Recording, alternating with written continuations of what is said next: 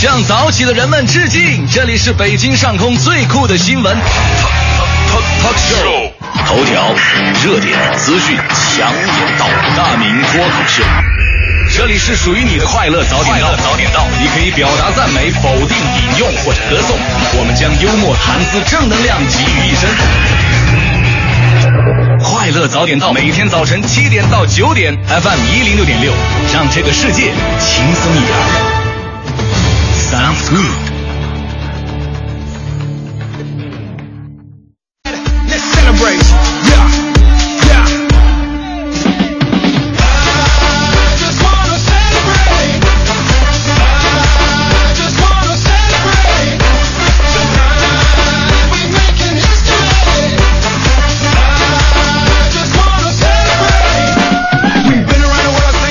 在是北京时间七点零二分，又过三十八秒，欢迎您继续锁定 FM 一零六点六中央人民广播电台文艺之声，收听这时段为您送上的快乐早点到。各位好，我是大明。每年到了这个时候呢，我就特别的怀念我学生时代啊，因为每年这个时候正好是马上就要高考的时候了。哈哈哈哈哈哈哈哈！说有种幸灾乐祸的感觉啊。上学那个年代确实是特别值得我们怀念。呃，在我脑海当中有这么一幕，就是让我印象特别的深刻。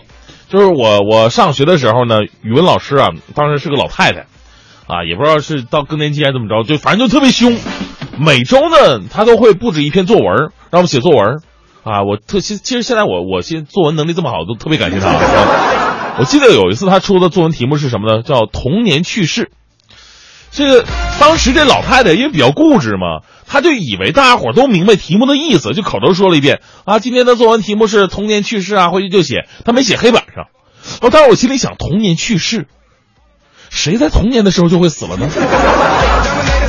我也不敢问呢，我只能硬着头皮编了一个我一个好哥们因为溺水而不幸遇难的故事。太不幸，他在童年就去世了。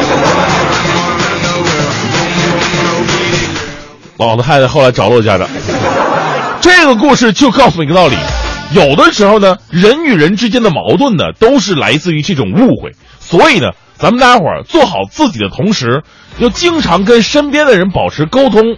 哎，沟通是维护人际关系非常必要的手段。就好像我记得以前有段时间，大家伙儿都说：“哎呦，大明这个人特别的孤傲啊，高冷，看谁都不打招呼啊，还说我耍大牌儿。”我说我只是近视眼看不见人好吗？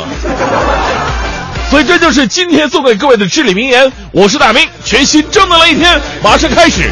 接下来让我们有请黄欢带来今天的头条置顶。头条置顶，头条置顶。前天，国务院总理李克强在利马主持秘鲁中资企业座谈会。李克强对在秘中资企业提出三点希望，鼓励中资企业抱团出海。在联合国教科文组织成立七十周年之际，首届丝绸之路国际关系网络大会近日在古城西安举行。经过专门研究，通过了促进其发展的《西安宣言》。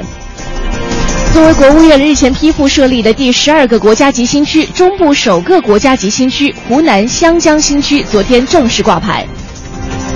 中国民航局表示，我国将依法规范航空运输安全，实行旅客黑名单制度。全国二百九十五家婚恋网站立责任状，承诺将坚持诚信经营，禁止卖淫嫖娼的行为。据中国铁路总公司消息，从七月一号的零点开始，全国铁路将实行新的列车运行图。北京警方表示，今年四月以来，发现涉黄赌毒的行业场所有二百六十一家，六家场所被责令停业整顿。昨天，二零一五赛季中超联赛第十一轮当中，经过九十分钟的激战，辽宁盘锦鸿运一比一战平重庆力帆。七点零八分，回到我们的快乐早点档，各位好，我是大明。早上好，我是黄欢。全新的一周开始了，对我今天又要说天气，天气非常的不错。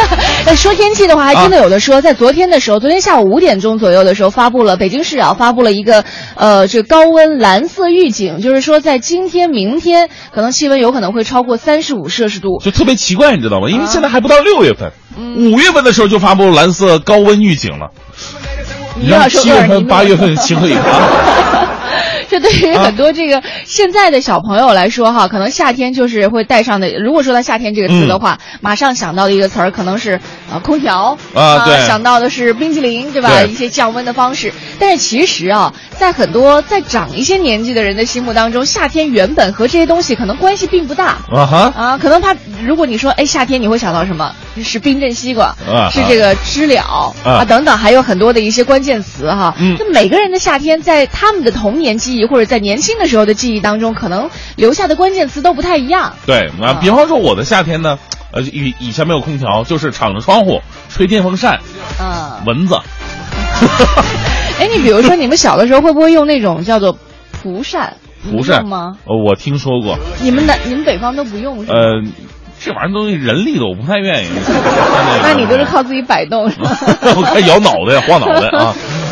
就是在我们的生活当中嗯。啊，今天我们来聊一聊，因为反正天都已经那么热了，都已经是高温天气都已经来了，在你的心里，你觉得夏天应该是怎样的？你比如说，哎，呈现出这样的一个状况，才是夏天应该有的样子。对。啊，比如说刚刚提到的，可能是冰镇西瓜啊，可能是一些这个，嗯，这个这个知了啊对。啊可能是一些什么样的景象哈，这些东西是你觉得现在夏天应该有的样子，但是可能是慢慢慢慢随着这个时间的消逝而没有了，哎。你觉得非常的遗憾。欢迎你和我们一起来说一说，什么样子才是你心目当中觉得夏天应该有的样子？欢迎你发送微信到“快乐早点到一零六六”的微信平台。嗯今天参与互动呢，又要为您送出的是每天三张的这个天王李荣浩巡回演唱会北京站的演出票。另外呢，还有由天津海昌极地海洋世界提供的每天一份，每份价值三百四十五元的呃小礼品。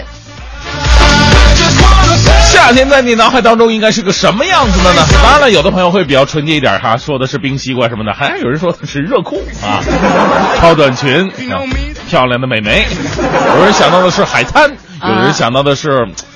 哎呀，就可能是夏天的一些吃的一些东西，酸梅汤啊等等等等，我们都可以哈好好聊一下。发送到快乐早点到 A 零六六的微信平台。正在为您直播的是快乐早点到，继续是大明的新闻联播。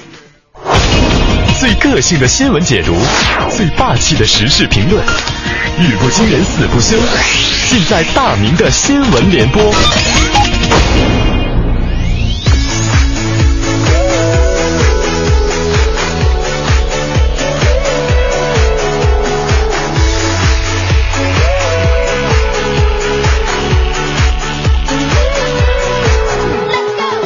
其实说到夏天，还有一个词儿，那肯定跟这个夏天结结合的特别的紧密，就是脾气。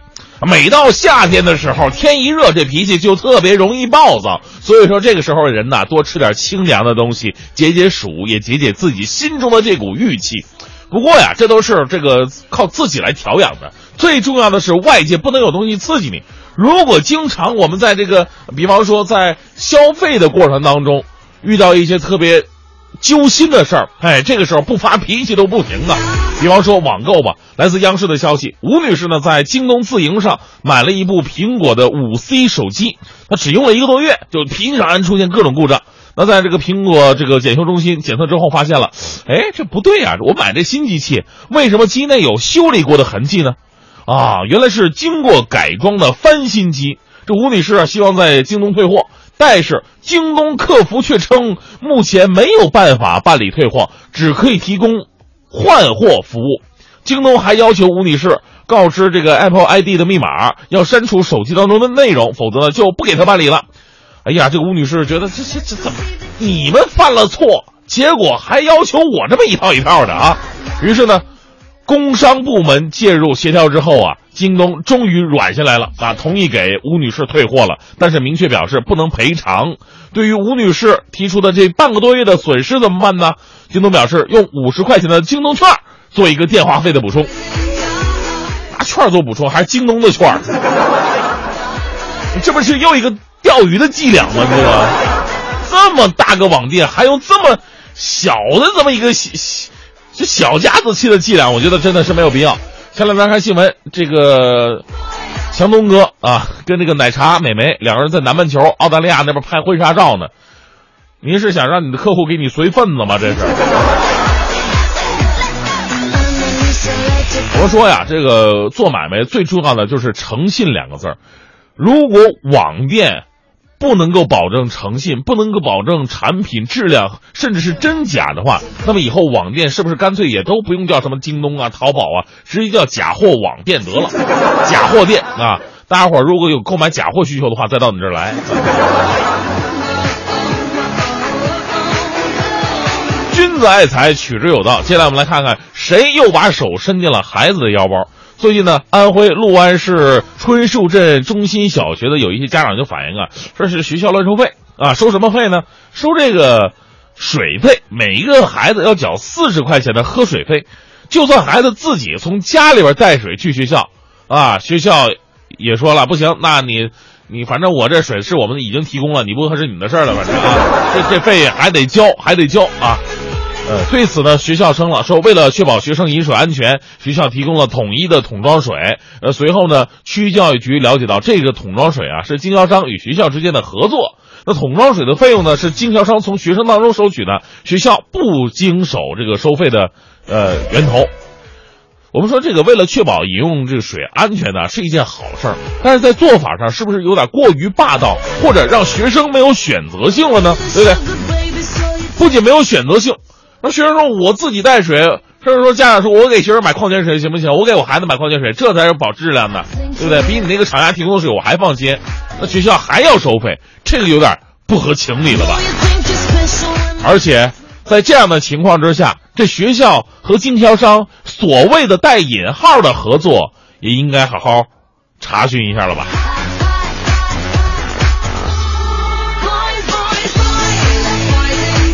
啊，夏天呢又是到了一个躁动的季节了，啊，荷尔蒙也慢慢的升高。你说很多人呐，尤其是单身狗们啊，就觉得自己特别受不了。哎呀，我要赶紧结束自己的单身生活。那很多人呢，结束自己单身生活，要么去表白去啊，要么通过各种手段。那有朋友通过这手段呢，就特别的卑劣了哈，啊，也不能说卑劣，应该说特别的可怜吧。最近，一名从事广告工作的男青年小鸡。这名儿，小鸡就跑到了华中科技大学武昌分校，开始练摊儿招聘女友。在招聘广告上，职位写着“我的女票”啊，就是女朋友的意思。这个岗位试用期为一个月，感觉良好可以提前转正。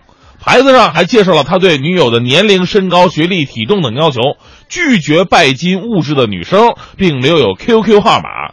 这一举动啊，引得了过往的学生纷纷拍照啊，不少男生呢为他鼓气加油，也不乏女生上前询问情况。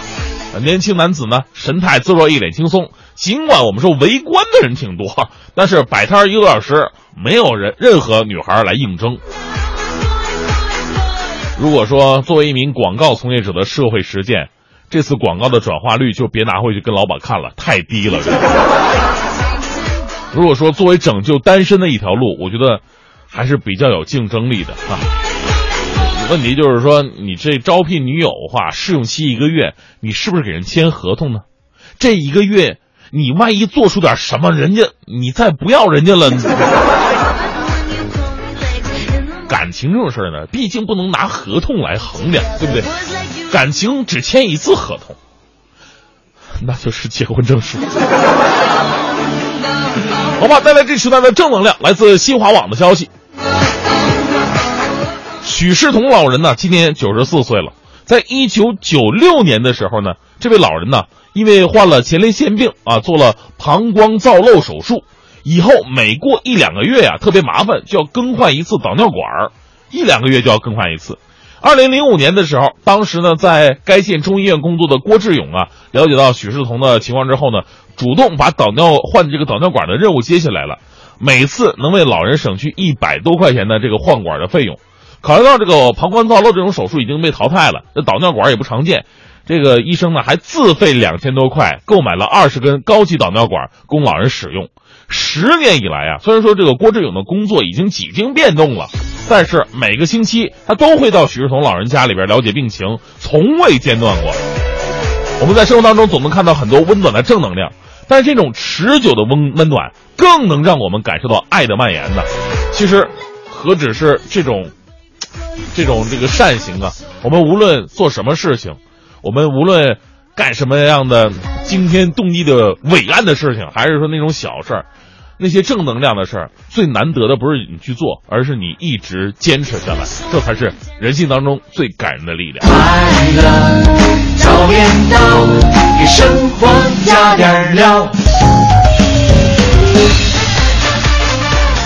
好，七点二十六分，回到我们的快乐早点到。今天呢，我跟黄欢聊的话题是。夏天在你脑海当中的印象是什么样子的呢？对，怎样才是你心目当中觉得夏天应该有的样子啊？欢迎你发送微信到快乐早点到一零六六，来插播一个话妖娆给我们发来的一个信息哈。他说三环主路隔离带有一只流浪狗呢，应该是腊肠狗。他说因为车速比较快，停车回头去找，发现找不到这只狗了。如果有好心司机在这个三环主路隔离带附近呢看到了这只狗的话，请帮帮他，不用做其他事情，能够抱它去安全的地带就可以了。哎但是前提一定要保证自己的这个安全哈。啊，是啊，这个在马路上经常看到一些这个无辜的上上马路的这些小动物，可能是乱入了啊。嗯在这样的情况之下呢，减减缓你的车速，小动物也是一个生命啊。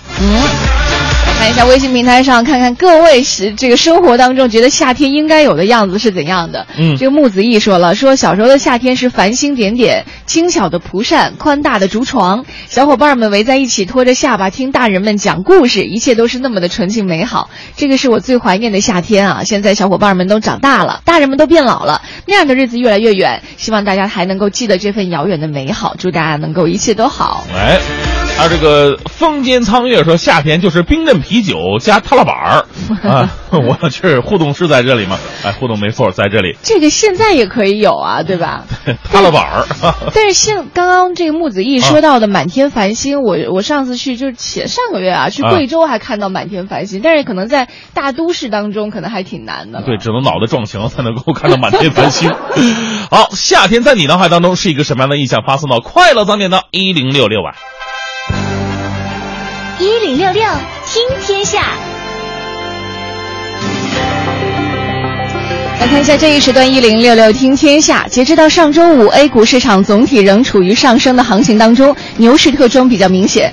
大盘在经历了五月初的暴跌、调整和盘整之后，近期主板市场恢复了上升节奏，距离四月份的高点只有一步之遥了。而上周的热点呢，仍然是神创板、创业板指数，即使在五月初调整幅度也不是很大，近来更是一路高歌，跌创了历史新高。嗯，没有人是火眼金睛，能够看出哪家公司是未来的微软、苹果和阿里、谷歌。即使专业的风险投资公司也不可能。所以呢，采取漫天撒网式的方式来进行投资。资本市场呢，只有通过泡沫方式做高相关产业的估值，才能够吸引投资者投向新兴产业，从而呢实现资本市场对新兴产业的支持。有专家表示了，看清这一点，我们就不应该对创业板轻易看空了。再来看一下美国广播公司昨天报道，奥斯卡获奖影片《美丽心灵》主人公的原型美国数学家约翰纳什与八十二岁的妻子艾丽西亚，在美国新泽西州乘坐出租车的时候，因为车辆失控而遇难。纳什在挪威领取了数学界的阿贝尔奖，刚下飞机，正从机场返回家中。新泽西媒体援引警方的消息说，纳什和妻子被弹出汽车，意味着两人当时可能没有系安全带。嗯，呃，五月十九号，纳什刚刚从挪威国王手中接过被誉为数学界诺奖的阿贝尔奖，并成为有史以来唯一一位获得这个诺贝尔奖和阿贝尔奖的双料得主。纳什呢，生于一九二八年，其主要职业生涯是在美国普林斯顿大学和麻省理工学院教学的和研究。除了数学呢，纳什在博弈论方面成就是最广为人知的，因为对博弈论做出了巨大的贡献，他成为一九九四年诺贝尔经济学奖的得主之一。再来看这个周期内呢，国际油价在经历了长达一个月的连续上涨之后，开始后劲不足，走势震荡起伏。受此影响，国内油价本次调整搁浅的可能性加大。上周，国际原油在美国原油库存减少、美元强劲反弹以及中东局势不稳等等多种因素影响下，走势震荡起伏。嗯，分析师表示了，根据模型测算，若未来两日原油出现每桶五点五美元的涨幅，那油价上调窗口才可能会开启；若原油出现每桶五美元的跌幅，则下调窗口会开启。短期原油或保持震荡，出现持续暴跌暴涨的可能性并不大。今天国内油价调整面，呃，将面临搁浅是大概率事件。来关注一场比赛。昨天晚上，本赛季英超收官战同时打响，利物浦客场出战斯托克城。只有在下半场呢，杰拉德打入安慰进球，最终利物浦是一比六客场不敌斯托克城。积分榜上被热刺反超之后，红军赛季名次定格为第六位。嗯，而阿森纳则坐镇主场出战西布朗西布朗维奇。阿森纳状态不错，四比一大胜西布朗，取得了英超的第三名，晋级下赛季的欧冠正赛。在其他比赛当中呢，提早夺冠的切尔西主场三比一战胜桑德兰，而曼联则是做客赫尔城，两队零比零打平，曼联最终排在第四位。嗯，今天我们和你一起说到的互动话题啊，说这才是夏天应该有的样子。你觉得夏天应该有的样子是什么样呢？每个人心里可能都不一样哈，因为和自己的童年生活经历有关。欢迎你发送微信到“快乐早点到一零六六”的微信平台。今天参与互动为您送出的一个是天王李荣浩巡回演唱会北京站的演出票，每天会送出三张。另外还有一个呢，是由天津海昌极地海洋世界提供的每天一份价值三百四十五元的一份礼品，其中包括了门票两张和价值二十五元的白金挂坠在里面。哎，这个心儿说了，说起夏天呢，我想起来小的时候，三分、五分钱的冰棍儿啊，五分的有点奶，三分的就是冰。可那时候大家伙都没有冰箱嘛，卖冰棍的在大街小巷穿梭，哎，有那个保温瓶装冰棍儿啊，听到吆喝就急忙跑出去吃冰棍儿啊。是那么的美，哎，你们那边有没有那种冰棍批发站啊？就你小的时候，我看到过，我没印象，这肯定是有。对对对，那小的时候我们经常在街头看到的都是用他刚刚说到的保温桶啊，或者那种塑料泡沫的那种箱子，嗯，装着的那个卖冰棍的。是。还有一种卖冰棍的，他就是在那个批发站，我们还进去过，就是批发站外面也是有什么保温桶啊，什么装着的，比如说绿豆的，那个不叫盐水的吧，反正就是那种盐水冰棍，就是特简单的那种冰棍，口味好重啊。对，还有什么娃娃娃头啊什么的，那个那个是在外面卖着的。但是呢，如果比如说他外面卖某一种东西，某一种，比如说绿豆冰卖光了，他要去到里面拿。后来我偷偷看了一眼啊，它是那种整面墙都是大冰柜，然后打开之后巨大，那种凉气就。就就涌出来的那种，对，夏天就特别喜欢在那儿待着，是吧？看上去觉得好像现在已经很少看到这样的这个大冰站了。啊哈，呃，以前的我记得拿这个卖冰棍的，就拿拿这个这个保温桶的，还经常在楼道里边卖。我相信收音间如果有长春的朋友的话呢，因为我是长春的嘛，小的时候一定会听到这样声音，在楼道里边，你在家里边待着呢，楼道里边响起来了，雪糕，雪糕，长春饭店雪糕。为什么是长春饭店雪糕？我也不知道啊。我一直以为这是个饭店，没想到他自己还做雪糕呢，这啊啊，是不是那个时候就长春饭店做雪糕，还是怎么的？有可能啊，比较有名啊。来看一下，这是阿杜也说了，说夏天就是啤酒、冰啤加烤串。呃，张洪波，夏天等于薄透肉啊，这一定是男孩型，而且是小男孩。来看一下，就是这个呃钢镚儿。一分哈呃什么原来就是一分钱钢镚儿说了说夏天可以打水仗水枪，没有水上就可以没有水啊就可以用这可乐瓶子扎个窟窿几个人跑一下午，这个是孩子们的玩具，现在孩子们都已经不屑玩这个了哈，夏天都一定要在室内啊有空调的地方，这样爸爸妈妈才放心不会中暑 啊。啊这位北京同安格嚯，我特想看看长什么样，应该是模仿同安阁的声音。夏天让我想到小豆，夏天让我想想到小豆冰棍儿、冰镇西瓜、拖鞋。嗯，有年夏天晚上去遛弯儿，半道拖鞋坏的一只，光脚回来的。好在天快黑了，离家又不远，感到质量的重要性啊。要不然烫烫蹄子这个。夏天穿拖鞋出去是我们很多男生的一个爱好。嗯，呃，拖鞋坏半路也是我们经常会遇到的一种事儿。现在好像已经不分男生女生了吧？呃，女生也愿意穿穿拖鞋出去。对，穿个人字拖什么的，就只要是不是非就是非正式场合哈，穿个人字拖已经是很多人觉得夏天一个很大的享受了。在你的心目当中，你觉得夏天怎样才是夏天应该有的样子呢？除了刚刚说到的这些，还有吗？欢迎你发送微信到“快乐早点到一零六六”的微信平台当中。一零六六听天下，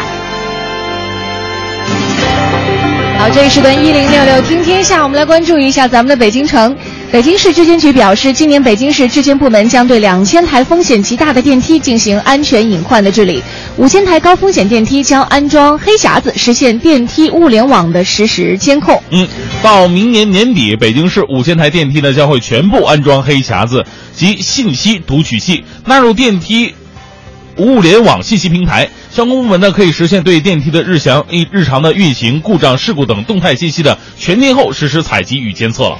今年的五月一号，北京地铁和全国铁路向导盲犬敞开大门，导盲犬的话题再次进入了大家的视野。然而，政策门槛的降低，并不是意味着导盲犬实际能够顺利推广。每条十二万到十五万元的培训成本，申请者至少三年的等待，让导盲犬和国际普及标准遥不可及。嗯，中国导盲犬大连培训基地办公室工作人员表示啊，目前正式提交申请表的视力残疾人有两百到三百人。但是呢，每年基地能毕业的这个导盲犬只有不到二十条，除去中途放弃等待的残疾人，剩下的应该要等上两到三年左右。目前呢，我国进入视力残疾人家庭的持证导盲犬数量仅有不到一百条，北京呢也仅仅只有十条。而国际上规定了一个国家只有百分之一以上的视力残疾人使用导盲犬时，才能够称之为导盲犬的普及。嗯。在前天，可能很多人都看到了这样一条新闻啊，有一位穿着戏服扮成包公的男子，在地铁一号线车厢内和人吵起来了。视频显示呢，争吵的时候，扮演包公的男子突然还用唱戏时候的腔调跟对方来了一句，说：“别碰我的月亮呀，这是我的代表。”争吵过程的视频和图片被传上网之后，很多营销账号转载，多名网友质疑此事是商业炒作，同时建议相关管理部门应该限制奇装异服的人进入到地铁当中。那这个奇葩年年有，今年特别的多，所以呢，大家伙儿在这个呃公共场所密的地方看到这样的人呢，咱们也不要围观他，你越围观他，他他越来劲儿啊，他这个目的性就越达到了。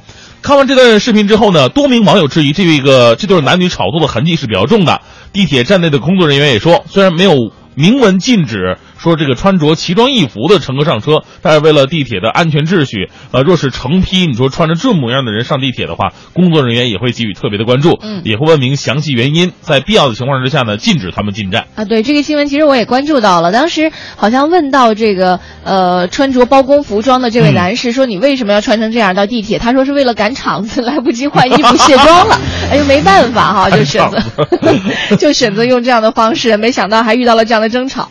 再来看看一下日前的八零后、九零后中国青年婚恋观调查报告出炉了。调查显示，百分之八十二的单身青年因为缺少勇气而不去恋爱，百分之七十六的适婚青年有恐婚心理。这个报告当中呢，是由这个中山大学社会科学院研究院等等机构发起的，通过像街头问卷、互联网调查等等形式，一共收到了超过三万份的有效问卷。嗯，在地域分布上，北京、上海、广州、深圳四大一线城市的受访者超过百分之五十，职业分布上呢？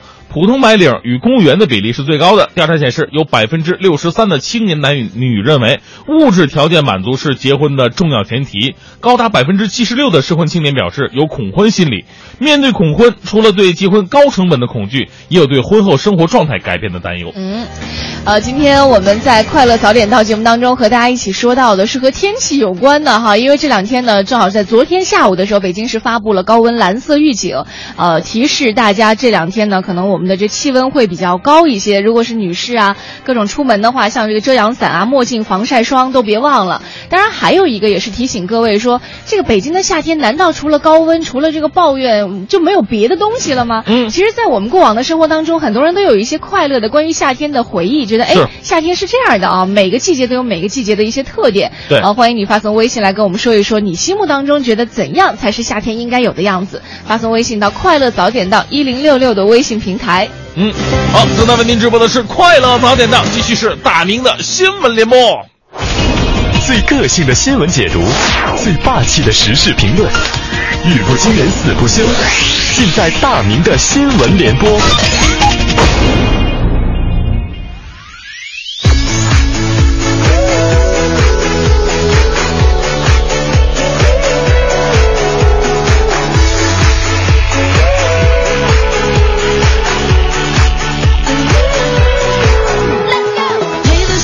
哎，说到夏天呢，是很多高考学子又爱又恨的季节。呃，爱呢，是因为在这个夏天他们终于可以解放了；恨的的是呢，就是说这个所谓的解放是考得好的才解放，你考不好的话，那简直是深渊一样的。所以呢，接下来我们来关注几个高考毕业的大学生。这二十几名九零后大学生啊，是带引号的。怎么讲呢？他们在武汉大学学习四年。过着几乎和正常学生们同样的日子，住在武大的宿舍，在教室上课，同样参加考试、参加运动会，跟同学们一起春游。但是四年来，他们没有拿过学生证，也没有过学号。为什么呢？因为啊，当年他们高考失利了，失利之后，他们分别托人找关系，交了十数万元的就读武汉大学学费。如今毕业了，竟然发现自己是没有学籍的。最近的武汉大学党委宣传部正式回应称，这是一起盗用武大名义进行的招生诈骗事件，将配合警方调查。目前的三名犯罪嫌疑人因涉嫌诈骗已经被刑事拘留了，案件正在进一步的调查审理当中啊。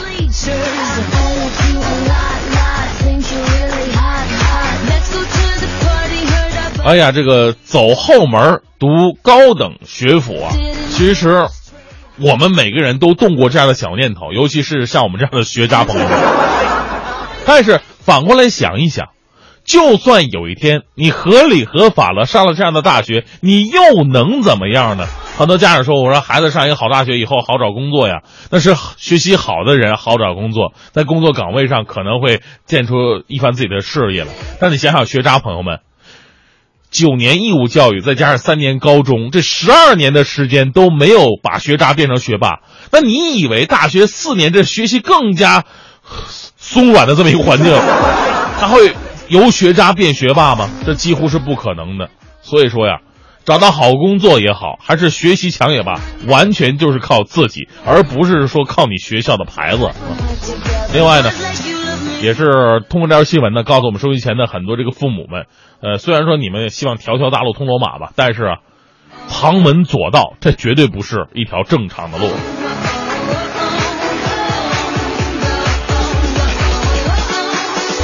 相信为孩子的学习成绩着急上火是很多家长，呃，进步路上的必修之课。但是在浙江省兰溪市，有位父亲心头的小火苗就差点烧毁了孩子对父爱的认知。这个父亲呢，是这么对待孩子的：他用绳子拴着自己的儿子，一路把孩子从车上拖行到百米开外小区的楼道口。在这过程当中呢，孩子是一边挣扎，一边用双手紧紧的，呃，拉着脖子的绳子，不断的哭喊。哎呀，旁边人一看，这是亲生的吗？啊，这连鹰爸这这鹰爸都不足以形容他，这狼爸狼心狗肺的爸爸这是。这父亲说了，说儿子太调皮了，屡次不听话、不学习呀，早上又跑出去玩啊。他一怒之下就就就急躁的粗暴式教育了。前两天咱们聊过中国式逗小孩，当时咱们就说了，就咱们的大人呢，太把自己当主人看了，太把孩子当宠物看了。你看我说什么来着啊？爱的方式多种多样，有人爱的深沉内敛，有的人呢爱的是简单粗暴。但是不管采取什么样的方式，千万别让你浓浓的父母之爱变了味儿。所以说，现在很多家庭，你说这想生二胎，一个是经济方面啊，考虑完经济方面的压力之后呢，你还真得考虑一下在教育方面，你有没有能力把两个孩子同时教育的好呢？万一有一个人性格特别的出格，哎呦，哎，所以呢，我觉得一家生一个也是挺幸福的一件事儿。再来关注一条来自华西都市都市报的消息，昨天中午的时候。在四川省境内雅西高速上出现了醉人的一幕，三匹宝马撒丫子任性飞奔呢。这宝马是真的宝马呀，四个蹄儿那种的啊，跟汽车比速度。其中有一匹呢还逆向行驶，过往的车辆是纷纷躲避，非常危险。当天下午，五名工作人员花了四十多分钟，终于将三匹马给拦下了高速路。啊，这一幕啊，真的让我想起了一首歌曲啊。套马的汉子，你威武雄壮。据了解呢，马是附近村民们放养的。这个雅西高速通车三年以来，这有村民呢就肆意的将牲口赶到高速路边上去吃草去。那牲口你是不管栅栏的，他也不管这是不是高速路。哎呀，他就钻过围栏上高速路上溜达。哎，这宽敞啊，这路面平整是吧？我说哥们儿们，你们交过养路费吗？你就上路啊？所以呢。当这些猪啊、牛啊、羊啊给上了高速路之后，给车型带来了非常大的安全隐患。这些年，路政部门已经累计把上千只猪牛羊赶下了高速。哎呀，这一个是你们没交养路费，第二呢，你说你这高速路上限速六十八十的，你们能达到速度吗？话说回来，猪马牛羊不懂事儿，主人们你也不懂事儿吗？猪撞树上不可怕，你车撞猪上就完了。这。最后为大家带来浓浓的正能量吧，是来自一位中国好邻居。呃，这个大家伙儿都知道，这个有一个好的街坊四邻呢，比什么亲朋好友都管用。因为远水解不了近渴嘛，家里如果有什么事儿的话，可能你亲戚朋友赶不过来，但是街坊邻居伸把手就到。近日呢，在秦皇岛的满学臣呢，正在喂家里一周岁的孩子吃这个大米饭，啊，喂着喂着呢，可能喂的方法不太对吧，节奏稍微快了一点，孩子突然剧烈咳嗽，并且不停的哭闹。满学臣呢，赶忙赶忙去哄啊，以为孩子闹情绪什么的。就不一会儿的时候，你就发现这孩子嘴啊，半变成深紫色的，脸发白，没了声息。哎呀，这家伙把这个满学臣吓坏了，抱着孩子去寻求帮助。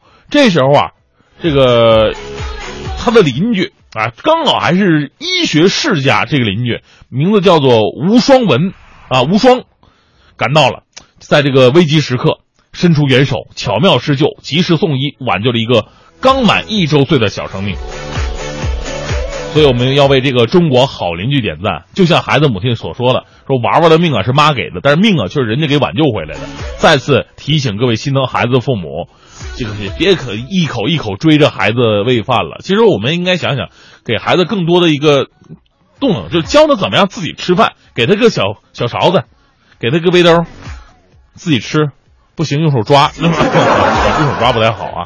就是我们相信孩子他的一个动手操作能力，包括喂饭的时候呢，一定要科学，千万不要按照自己的频率来啊。还有很多的父母朋友啊，真的要想生孩子，或者说想生更多的孩子的话，抓紧时间恶补一些急救常识。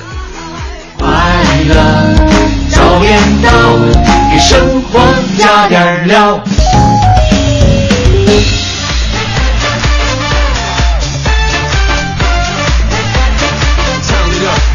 好，北京时间的八点二十一分，您现在收听到的是由工商银行北京市分行独家冠名播出的《快乐早点到》。早上好，我是黄欢，我是大明。哎，怎么突然 感觉放了个广告之后，整个人状态不一样了？哎呀，你管那么多呢？你不知道吗？就是你不在这两天呢，嗯，有个甜心是吗？对。哎呀，我这我觉得现在声音甜呢，是一个特别特别好的事儿，因因为。糖可以让人变得特别的开心，嗯，声音甜同样也是这个道理。那为什么今天不来了呢？哎呀，谁知道呢？该来的人没来。那我走呗。哎呀，哎呀，别走别走啊，多多益善。哎，真真的就是我们之前在没有听到这个女孩声音的时候，哇，我就。我觉得怎么会含糖量那么高的声音哈？听到以后，即便你你身边发生再多让你觉得很苦闷，或者气温再高，你都会觉得嘴角会不自觉的上扬，嗯，就嘴角流蜜的感觉。啊，最主要人家年轻。好吧，我们今天话题说的是盛轩怎么不来跟我搭个节目？今天我们说的是话，哎。各怀鬼胎啊！呃，我们说的是夏天在你脑海当中的记忆是什么样子的？大家伙都可以跟我们畅所欲言，发送到“快乐早点到一零六六”的微信平台。是的，来看一下哈，这个和谐王说了，每年六月收麦子的时候呢，学校都会放半个月的麦假啊，还有麦假呀。你你们北方应该，他应该是北方的吧？我没听说过呀。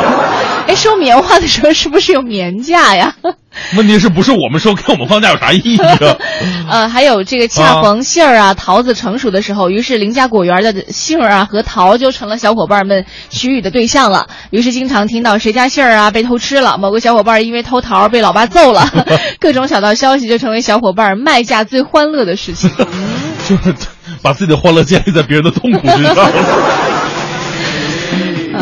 另外还有这个回味说了，说光膀子冰皮必须的。嗯，呃，来看一下这夏呃虚心说夏天来到，在我的印象当中，幼时是家里人永远不让跟同学一起去水库、河道这些呃涉水的地方，那种渴望难以忘怀。而现在呢，我对夏天的印象就是家乡的西瓜和华莱士瓜的香味挥之不去。华莱士瓜，华莱士瓜，华莱士瓜是那种类似于伊丽莎白瓜那个。为什么你们的瓜的名字都？我们从小只有洋气是吧？对对，我们从小只有梨瓜、西瓜，然后什么黄瓜之类那种瓜，没有什么伊丽莎白瓜，觉得太洋气了，拗口啊这个。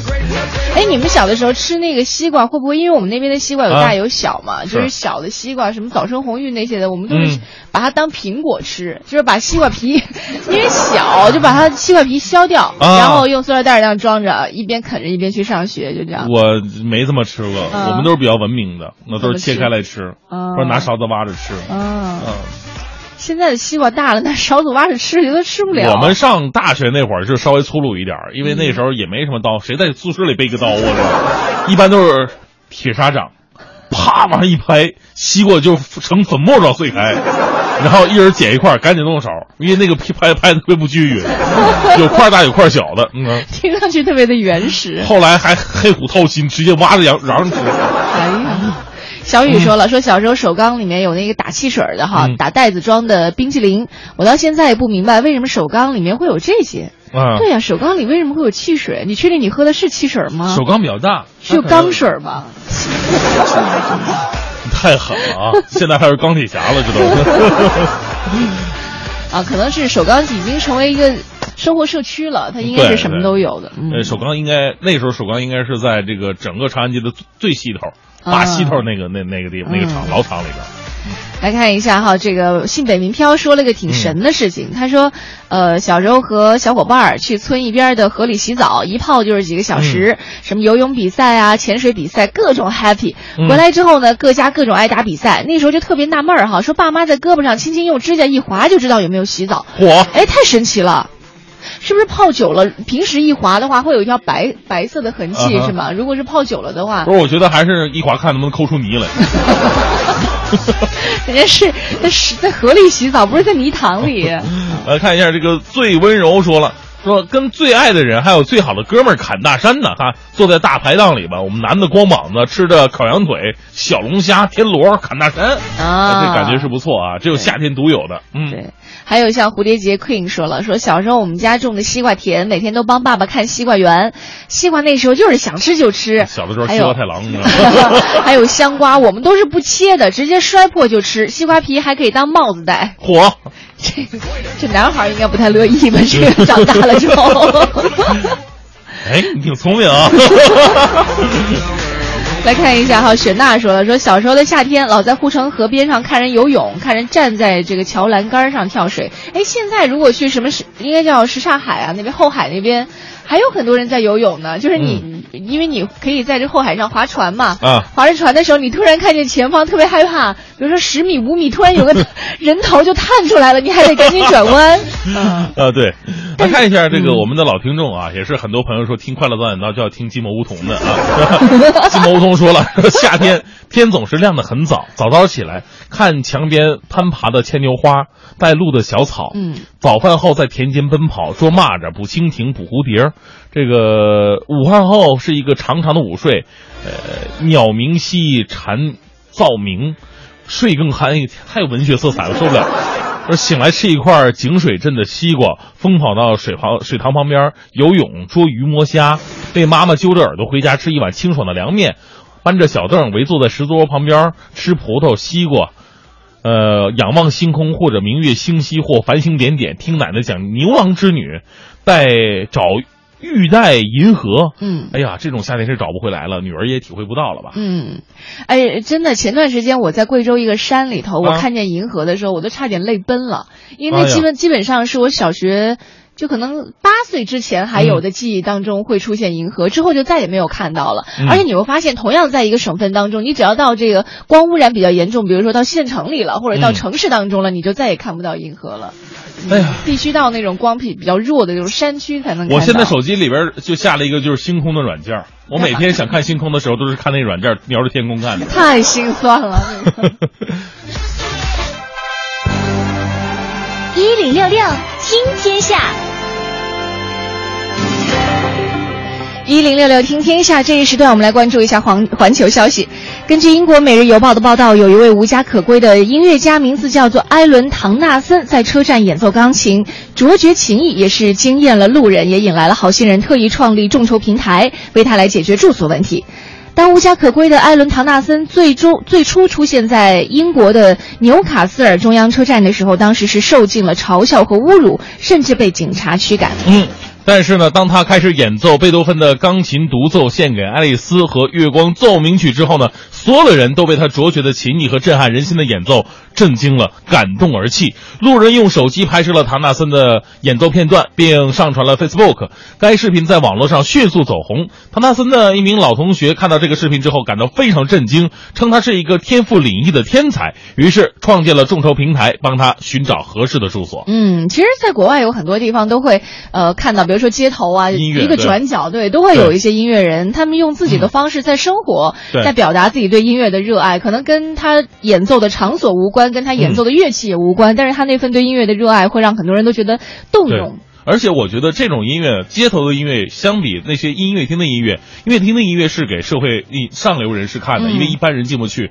但是街头音乐呢，是把音乐这种魅力普及到了大街小巷，每一个人啊。我我甚至看到有一个老头儿，你看他就跟一个乞丐差不太多，他拿着各种的桶摆成了一个架子鼓的这么一个一个各个的一个就这么设置吧，嗯配置差不太多的，就是一个破的塑料桶，然后拿着小棍儿在那敲，节奏感哎非常的好，哎，给人感觉。哎呀，只要有音乐的话，他的生活并不贫穷。所以之前很多人都会说，哎呀，嗯我听爵士乐或者我听这个交响乐，我非得要什么门槛儿哈。其实这个门槛儿都是由人心来设置的。对嗯，再来看一下，近段时间有外媒爆出，美国第一夫人米歇尔与女儿莎莎夏、沙夏和玛利亚今年初呢搭机前往科罗拉多州享受周末滑雪之旅的时候，花费掉了纳税人五点七万美元。今年的二月十三号到十六号的总统日连假，米歇尔母女乘坐军用湾流五五零型喷射机，而奥巴马到加州打高尔夫球度假、参加募款活动的时候等等哈，都花费的是纳税人的钱。嗯，这个奥巴马喜欢打高尔夫球呢，也是大家伙都知道的事儿。他经常呢休假去打高尔夫，然后呢就是这边有什么事儿了，一个飞机坐 坐回来继续办公。嗯，那华府右派监督组织司法观察表示，这趟周末滑雪之旅的开销啊，是一般美国四口之家度假一整个星期的十四倍有余。报道说了，如果再加上特勤局人员的开销，那米歇尔这趟滑雪之旅的总花费势必超过十万美元。不过呢，如果奥巴马全家二零一二年年底，呃，前往夏威夷度假跨年的花费相比，还真的是小巫见大巫。那次度假大概花费了五十六点六万美元。嗯。再来看一下，据美国农业部的报道，自去年十二月以来呢，美国遭遇了有史以来最严重的禽流感威胁。到目前为止，已经有包括鸡、鸭、火鸡在内的大约四千万只家禽死亡或被政府捕杀。业界专家分析认为呢，这次的危机将会给美国经济造成严重的冲击，全美家庭鸡蛋开销也许将因此面临八十亿美元的涨价压力。嗯，如果说人和这个家禽类联系最密、最最紧密的就是这个蛋啊，嗯每个人可能吃的这个鸡啊、这鸭比较少，但是吃这个蛋特别的多。呃据统计，去年一年美国人人均鸡蛋的消费数量为二百六十个。分析师杰森近日发表报告说了，说预计美国消费者今年需要多花七十到八十亿美元来购买这鸡蛋。在美国呢，鸡蛋行业高度集中，每家农场平均有近一百五十万只家禽。一旦一家农场确认出出现这个禽流感了，邻近的农场的家禽呢也都会被扑杀，避免疫情的传播。目前，美国共有不到两百家商业化鸡蛋生产公司，远远少于二十世纪七十年代近一万家的水平。再来看一下哈，说到食品的话呢，我们来看一下食品现在已经外延到什么程度了？虫子已经成为最热门的新潮流食品了。听起来会觉得有些熟悉啊，但是确实是这样。在联合国粮食与农业组织公布了一份关于可食用昆虫的报告之后，有很多媒体都在撰写这些虫子将如何拯救全人类。嗯，环顾四周，是否每个人都在吃昆虫呢？事实上，很多人对食用昆虫感到很困惑，有人甚至看到这个这个蠕虫食物啊，就会不自然的这这个反胃哈、正常我觉得都会反胃。然而呢，食虫性至少在。全球九十九个国家都很普遍。随着人口不断增长，以及对极端环境、呃对商业肉类产量的需求，当前问题似乎已经不是人们是否要食用昆虫，而是什么时候来食用昆虫了。呃，或许呢，人们需要给它们重新命名，毕竟螃蟹、虾和龙虾也都是节肢类动物。未来可否可以把昆虫重新命为陆地虾呢？啊，科学家发出了这样的疑问。哎，我科学家别先疑问，我让科学家你先吃一顿再说。哎，但是有的东西哈，因为我们没有专门从事这个研究，只能够从老百姓的角度上哈来来来说一说。作为茶余饭后的谈资，我在周末的时候和朋友见面，朋友我们还真的说起了这个关于啊吃昆虫的事儿。对你不是吃过蜘蛛吗？对，吃，但是我不是离你远一点。不是，但是我不是把它作为就是每餐，就像吃蔬菜一样那样必吃，那个是挑战极限哈。对，那个就是玩一玩，吃一吃。火 但是我我周末还真的聊过哈，嗯就是跟一个朋友说，他也不是专门从事食品研究的，可能我嗯们说的这些东西不是特别专业啊。如果有专业人士的话，可以可以一起来说一说。嗯 就是说呀，他说这个嗯平时我们说什么东西最脏，你想到的肯定是苍蝇。对吧？啊但是呢，其实，在就是据说是相关领域里研究当中说，这个苍蝇其实是没有大家想象的那么脏的。啊哈，就是啊，包括它它呃可能会有这个它的幼时那个状态哈，啊就那蠕动的那个状态。明明白明白对，其实比如说你你把它拌了以后，喂这个什么什么什么什么？把它拌和某种饲料拌在一起之后，然后喂那个牲口，那个啊牲口的肉质呢，据说会长得非常好，然后人食用了是非常好的，据说它是这样一种食物而且怎么着转化完了以后都得到到我们的肚子对，里对。就是高蛋白的一种一种一种转化。漂亮啊！哎，这事儿其实我们可以私下聊一聊，但是我觉得在节目里说，可能有些人会比较反感哈。是啊，毕竟吃昆虫啊，可能在某些国家，比方说那天我们还报新闻说，在泰国还有这个食虫节，他们经常就是在大街小巷都可以看到吃昆虫的，那很多人就觉得这是正常的一个食物了。对，其实，在我们国家，包括西南部的一些省份，他们都会觉得这是一种生活当中很常见的一个。有的东西呢，我觉得我是可以接受的，但有的东西我真的是接受不了。是地域的原因，或者和生活习惯有关吧。嗯好吧，嗯好，今天我们节目当中来说说夏天哈。嗯，哎呀，完了，我眼前已经全是这些东西了，没有办法回到夏天当中去。嗯，呃，说到夏天呢，每个人都会觉得，哎，我我觉得这样的。有这样标配的，才是属于我理解当中的夏天。嗯怎么样的夏天是你觉得夏天应有的一些配置呢？嗯欢迎你发送微信到“快乐早点到一零六六”的微信平台。嗯我们可以稍微来看一下哈，哎微信平台上，比如说有朋友说到的，其实都和自己的一些生活经历有关。比如说刚刚我们说到了，说哎，这首缸里怎么会有这个？打汽水儿、打冰淇淋的哈，啊徐鑫给我们解释了一下，说钢铁企业，尤其是像炼钢一线的，都会提供汽水儿，是给工人补充体力的，是盐糖混合的，防止出汗太多脱水。他说他们家是包钢的，也有同样的经历。啊包嗯钢。哎，包钢股票最近有没有什么内幕消息给我透露？这就收一收了。还有这小雨说了，小里边小时候啊，这个手钢里边打汽水儿，打袋子装那个冰淇淋，啊对刚刚我们也不明白啊、嗯啊，说啊还有哎，这这是 还有这个叶曼妖风说了，嗯说这个小的时候夏天儿我就是暑假呀，嗯暑假作业总是留到快开学了才做呢，这是所有孩子的一个一个。一个共同的嗯做法嘛，是他说为了不写作业出去玩，都得等到吃午饭，爸妈睡午觉了，嗯轻手轻脚的贴着墙根儿跑出来。火那个时候和小伙伴一起到处找马蜂窝呀，捅下来，然后攒多了卖钱。这是没没被蛰过吗？这个 这是一种药材呀，当然啊从马蜂窝是有风险的哈，嗯啊，还会一边找知了猴的壳，嗯就是知了的幼虫变成了知了后脱的壳，啊也是药材，也可以卖钱。那叫蝉蜕。啊。还有蛇蜕，据说好像夏天的时候，有些长痱子的人吃蛇蜕也挺好的哈。嗯，我也有人蜕，太恶心了。爆皮了。哎，我听说，听说人这一辈子好像会退六千六十千克的那种，就是你说的神退呢，就有人专门去研究过。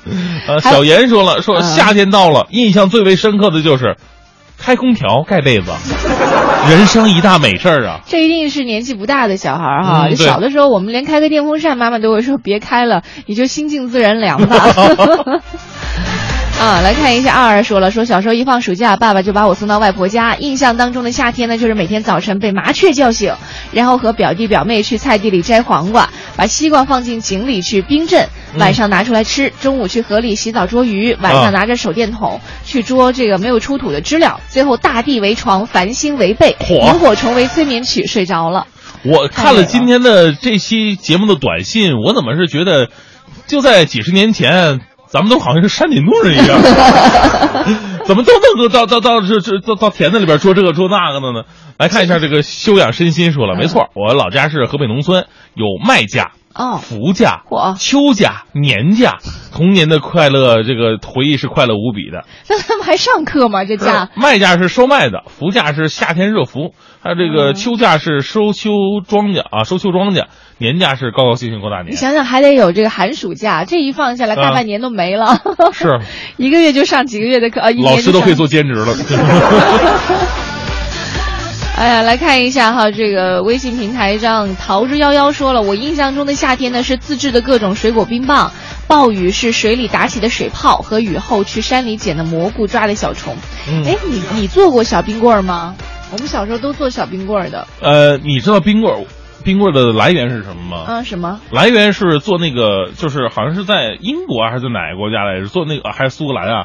做那个香草的苏苏打水。哦它由于天寒地冻的，他有一个就是工人嘛，就是把那个一桶那个苏打水。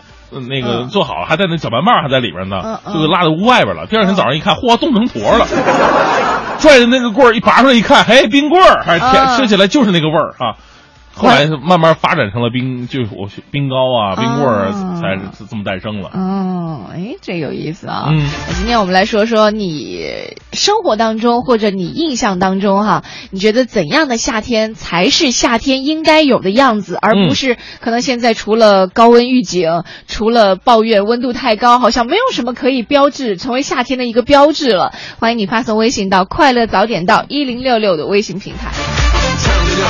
好，现在是北京时间八点五十分，回到我们的快乐早点到，各位好，我是大明。早上好，我是黄好，欢。节目要到尾声了，在这里宣传一个小小小小的活动、嗯啊，在这个礼拜六的晚上七点钟啊，嗯呃，活动是准时七点开始，大家可应该可以早点到，就是大家 可以报名嘛，报名。你为什？么说到这事儿的时候那么害羞呢？因为这种事情不应该自己做宣传嘛。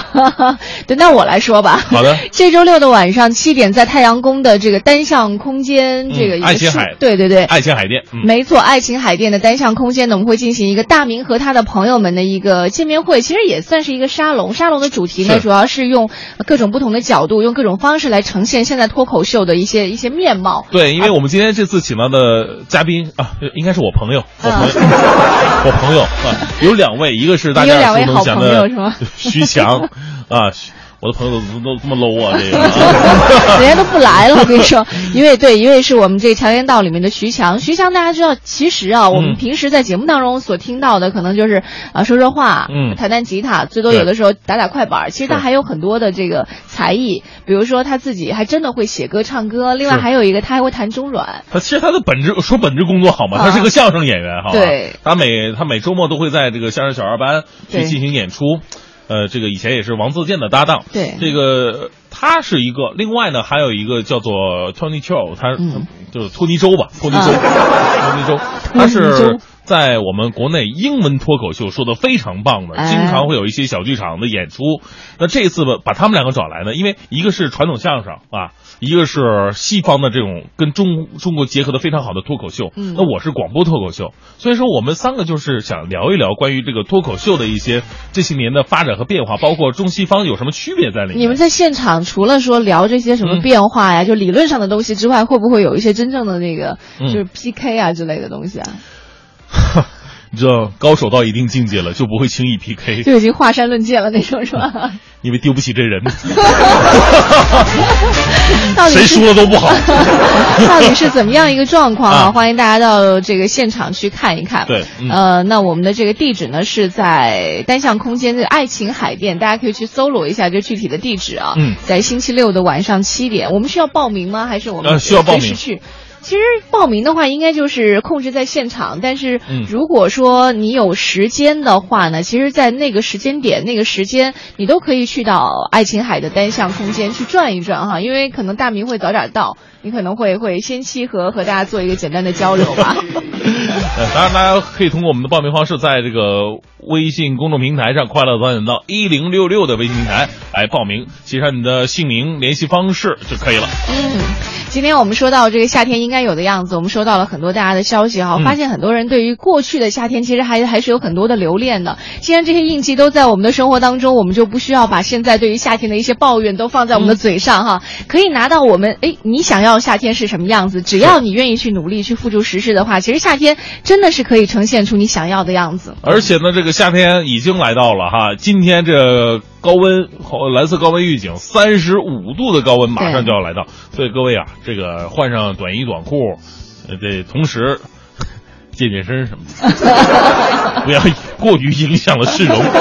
像我这样的胖子，我都不敢轻易出门了啊！还是在健身房里好好泡一泡，锻炼身体吧。啊，呃，希望各位都能够度过一个健康又有趣的夏天吧。感谢各位的全程收听，待会儿九点之后呢是宝木和小曾给大家带来的综艺对对碰，更多精彩内容欢迎你关注央广网三 w 点 cnr 点 cn。另外呢，在中国广播的 APP 上也可以收听到大明的脱口秀的一些回听。对，嗯，好，今天的节目就到这里感谢各位的收听我们明天同一时间再见。拜拜。